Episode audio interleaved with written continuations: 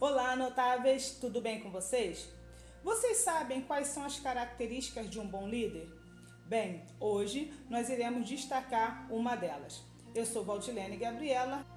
Uma das características que um bom líder precisa ter, principalmente na atualidade, é saber ouvir. E saber ouvir difere e muito de saber escutar. Quando nós falamos de escutar, nós estamos falando da, das palavras que entram pelo ouvido e saem pelo outro. Já quando nós falamos de ouvir, nós estamos falando de absorver aquilo que o seu liderado lhe fala, principalmente aquilo, entre aspas, que ele não diz. E aí nós estamos falando também da linguagem não verbal.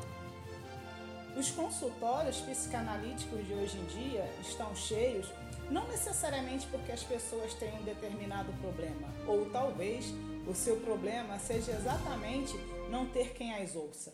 E é por isso que eu estou dizendo que uma das boas características de um líder é saber ouvir.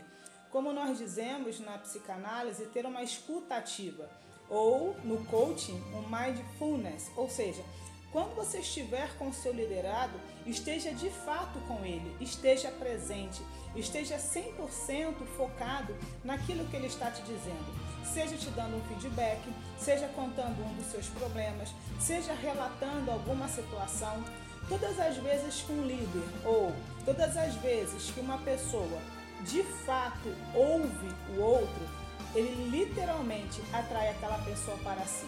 Eu vou dar um exemplo de algo que nós vivemos literalmente todos os dias da nossa vida e com certeza você também já passou por uma situação como essa. Já aconteceu com você de estar conversando com um vizinho, com um amigo, com um colega, enfim, estar conversando com alguém e você nem concluir a frase e a pessoa mudar de assunto?